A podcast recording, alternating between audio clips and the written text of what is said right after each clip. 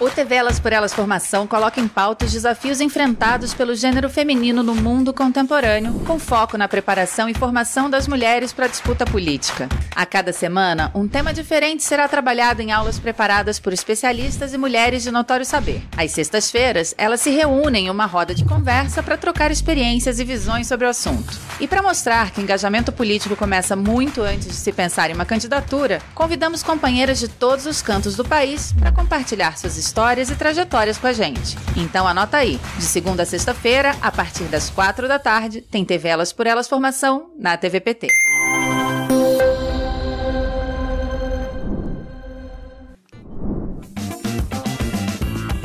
Igualdade de gênero e respeito à diversidade aos direitos humanos é o tema da última aula deste bloco.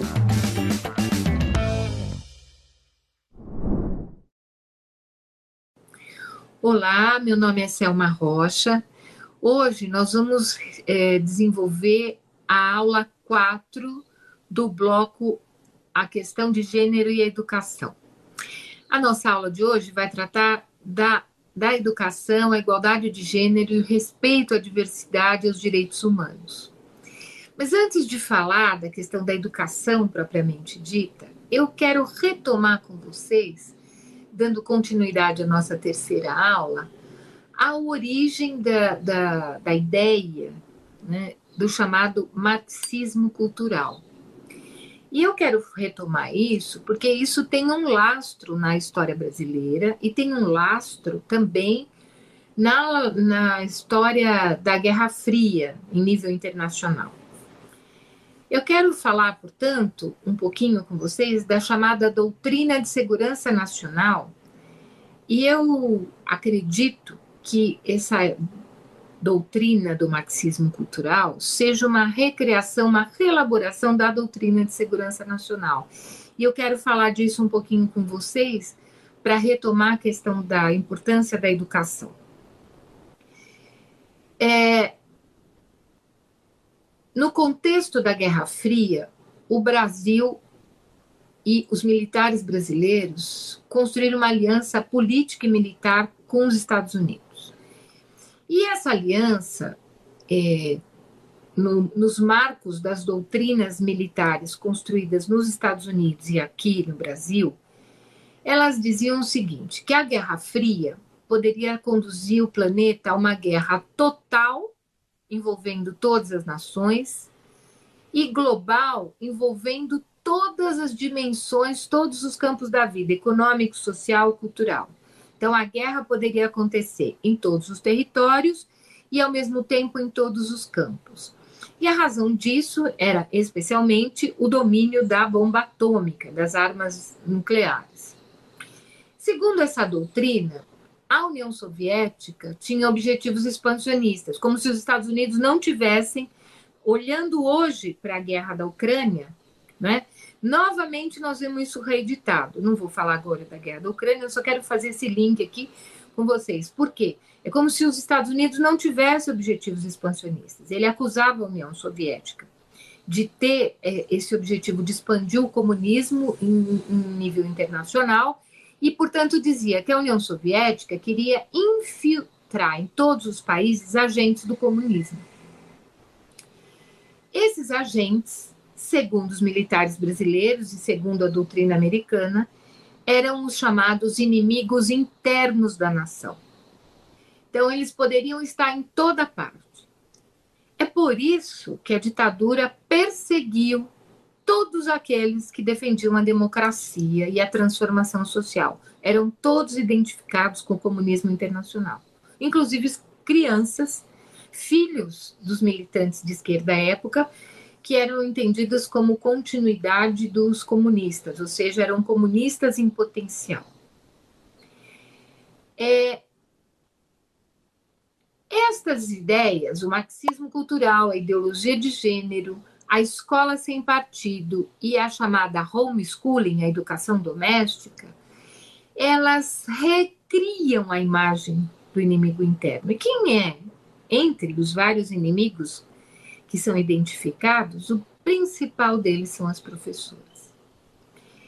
Vocês se devem se lembrar que os, os ministros do meio ambiente no Brasil diziam que os acordos de Paris em defesa do meio ambiente eram obra do marxismo cultural. Por causa dessas teses, jornais do mundo inteiro é, comentaram isso, inclusive jornais de direita, como Le Monde e outros, comentaram essas afirmações, dizendo que os acordos de Paris não tinham nada a ver com o marxismo.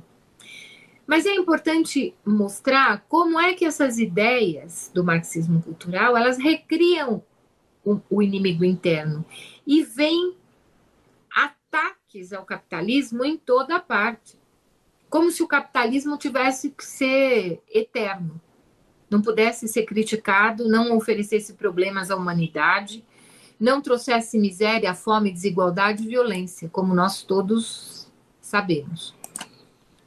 Então, é importante mostrar aqui que essas ideias que eu, que eu me referi, do marxismo cultural, da, da escola sem partido, da homeschooling, elas, na verdade, é, têm a ver com essa ideia de perseguição aos inimigos internos.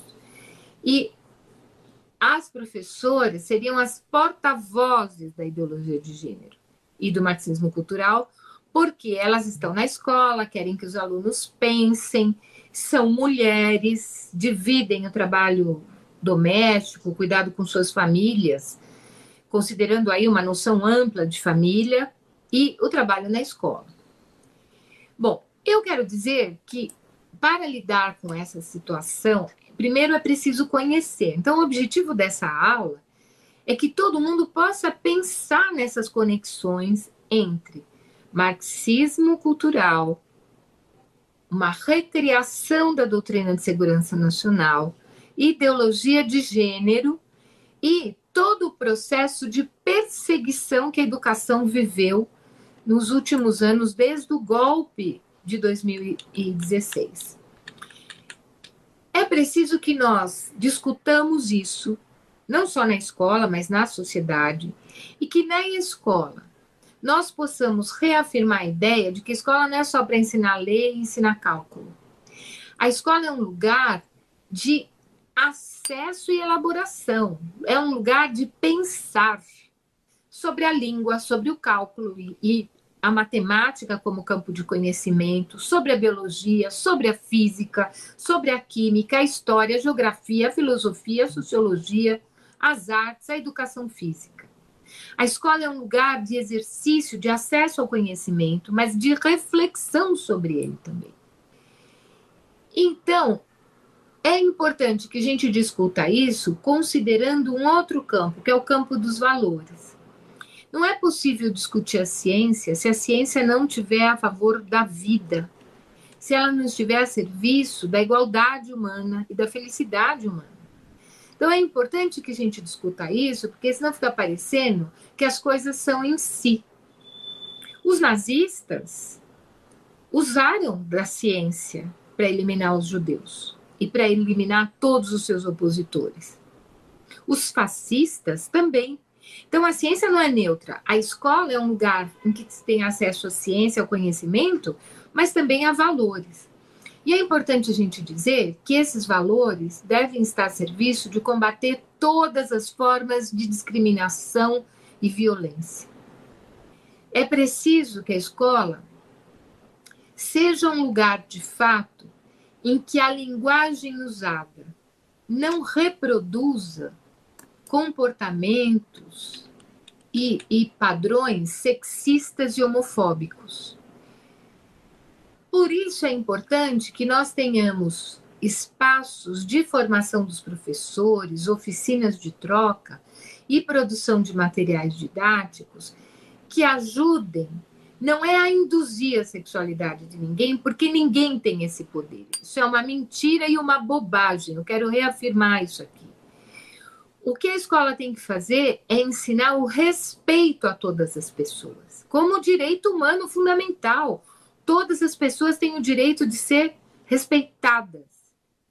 E ensinar que é preciso sim que exista a igualdade de gênero e que exista o combate a qualquer forma de discriminação racial, qualquer é, forma de discriminação em relação à orientação sexual e qualquer forma de discriminação em relação ao gênero.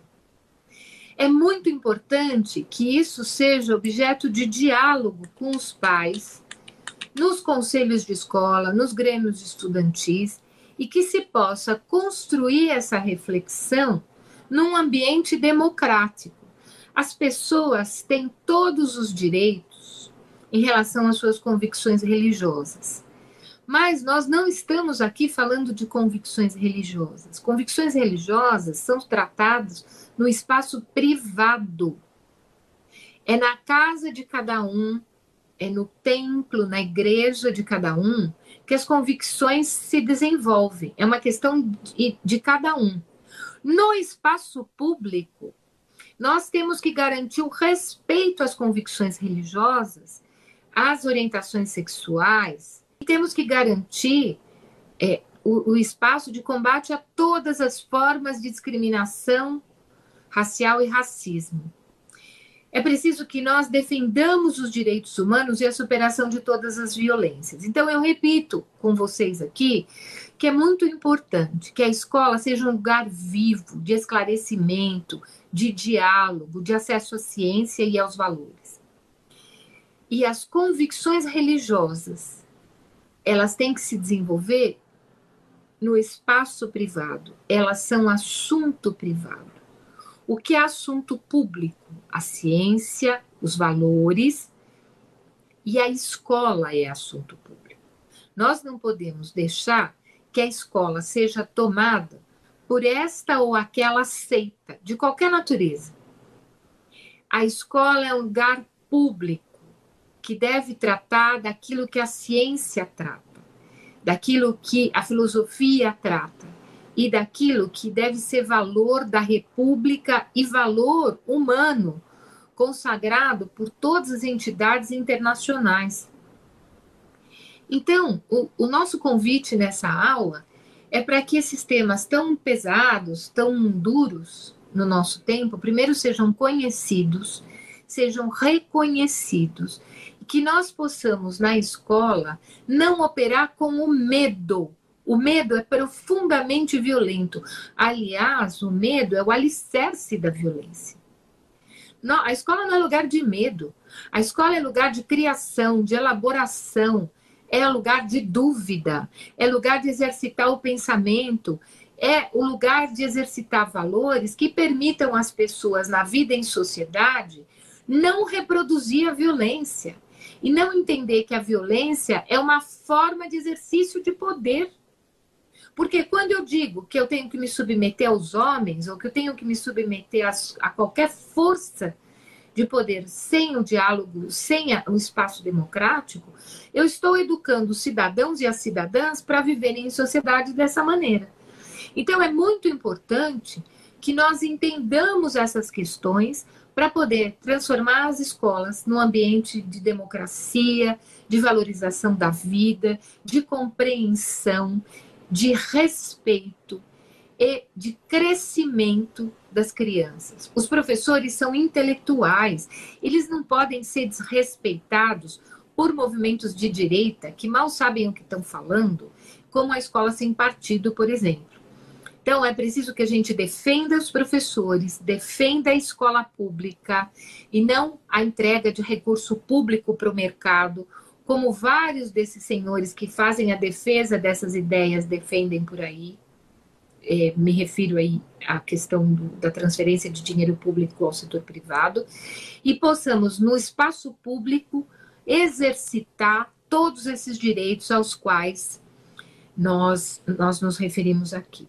Esse é um convite a todas as pessoas da educação, mas é um convite a todas as pessoas da sociedade brasileira que entendem que nós temos que ter uma educação de qualidade e que entendem que isso é um direito absolutamente fundamental para que o nosso país se desenvolva de maneira sustentável, de maneira a realizar a transição ecológica e a garantir os direitos para as maiorias sociais.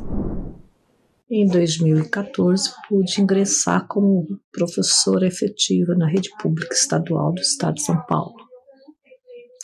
Daí eu pensei, bom, Agora vou escolher uma escola, vou ficar quietinha no meu canto. Ledo engano. Para eu cumprir 32 aulas semanais, que é a minha jornada completa, eu tinha que pegar de quatro a seis escolas. Né? A cada ano, a cada semestre tinha atribuição, tinha que concorrer para poder pegar a escola um pouquinho em cada lugar, porque as cidadezinhas aqui no Vale do Paraíba são pequenas. E as escolas, consequentemente, também. Então, pegar um pouquinho de aula em cada escola, ou seja, a remuneração inicial é bem pequena e parte dela ficava na estrada, né? Consumo de gasolina, manutenção do carro. Mas um dia eu vou conseguir dar aula na minha cidade. Então, com essa esperança, continuei firme. Hoje eu consegui. Né? 2021, consegui vir para minha cidade finalmente. E detalhe, tive que ingressar no programa de ensino integral. Apesar de eu não ser muito a favor desse programa, porque eu considero ele um tipo de escola de exclusão. Porque nossos jovens, por exemplo, do ensino médio, precisam trabalhar. Então, nem todos vão poder ficar nove horas do dia dentro da escola. É, aqueles que entram às 7 horas da manhã, saem às 16 horas. Dificilmente vai conseguir também trabalhar. Se for trabalhar, vai trabalhar à noite, em restaurante, em lanchonete. Vai dormir tarde, o rendimento dele deve cair bastante. Mas assumir o cargo, ah, professor, agora ganha um pouquinho melhor. Sim. Quem está no programa de ensino integral ganha um pouco melhor. Tem o bônus do programa. Não é salário. É, o salário continua igual que era. Tanto que se eu me aposentar, esse bônus não me acompanha. O salário continua lá o mesmo de 40 horas semanais, exclusivo, é, dedicação exclusiva, significa que eu não devo trabalhar em outra atividade ao mesmo tempo. E aí a gente pensa, ah, agora estou sossegado, não vou mais estar na estrada de cidade em cidade, vou ter mais tempo. Só que não. Primeiro, com a digitalização que houve durante a pandemia, nós desenvolvemos bastante, né? Aprendemos a mexer com as ferramentas digitais. Temos plataforma digital para a gente descrever nossas aulas, fazer nossa chamada, ao invés daquele diário antigo. Mas junto também veio muita burocracia digital. É planilha para cá, planilha para lá, é guia de aprendizagem, Plano de ensino já havia, plano de aula também. Agora tem muito mais que a gente precisa documentar tudo, comprovar que fez e digitar tudo. Muita digitação. Para isso a gente tem, deveria ter, por exemplo, nesse programa do ensino integral, 16 horas aulas para desenvolver toda essa atividade burocrática. Também estudar se dedicar a projetos. Mas na realidade, o que, que acontece? Como já foi dito antes, hoje em dia não é uma profissão atrativa. Os professores que foram sendo aposentados, outros faleceram, muitos faleceram né, de Covid, não estão sendo quase substituídos pela nova geração e aí ele fica sobrecarregado. Por quê? Porque se na ausência de professor, a equipe da área, né, os professores daquela área precisam cobrir o professor faltoso, seja por licença, seja por uma eventualidade, ou seja por não haver esse professor contratado. Na minha unidade escolar, por exemplo, precisamos só na minha área de quatro professores: dois de química, um de física, um de matemática. Por que precisamos? Porque não tem. Não há candidato para a vaga. Já publicamos várias vezes, a diretoria de ensino já até abriu edital para contratação emergencial e, no entanto, não há candidato. E essa não é só na nossa escola. Várias escolas que estou sabendo aqui na região estão passando pelo mesmo problema. Isso deve ser a nível nacional. Porque sem reconhecimento, sem salário digno, nós não estamos conseguindo repor esse profissional. Cada vez mais, se não houver o reconhecimento, se não houver uma mudança, vai faltar mais professor mesmo com os cursos que estão pipocando por aí, né, de ensino à distância, EAD, né, ainda assim está faltando.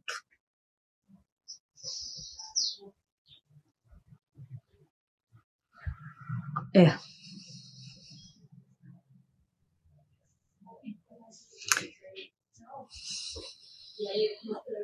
Não ficou nada fácil. Eu, por exemplo, dou aula de biologia e estou cobrindo os dois professores que faltam de química. Que horas eu vou fazer a minha parte burocrática, preparar minhas aulas para ter qualidade? Chega-se em casa, já senta diante do computador. Acorda-se de manhã, de madrugada, para digitar a nota. Mal se dá conta de fazer o essencial, que é preparar uma prova, passar as notas das provas corrigidas, fazer a chamada, registrar a aula. Precisa ser feito plano de ação,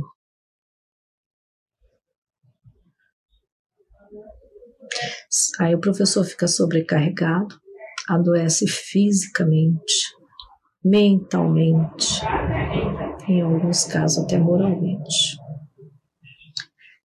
Ele sai de licença e os que ainda não ficaram doentes ficam sobrecarregados.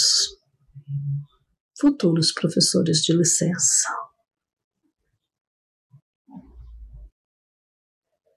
É assim que tá. Na última aula dessa semana, a professora Selma Rocha falou sobre educação, igualdade de gênero e respeito às diversidades e aos direitos humanos. Amanhã nos encontraremos para uma roda de conversa que irá aprofundar ainda mais esta questão. Reveja as aulas sobre gênero e educação na playlist TV Elas por Elas Formação no canal da TV PT no YouTube ou em formato de podcast no Spotify.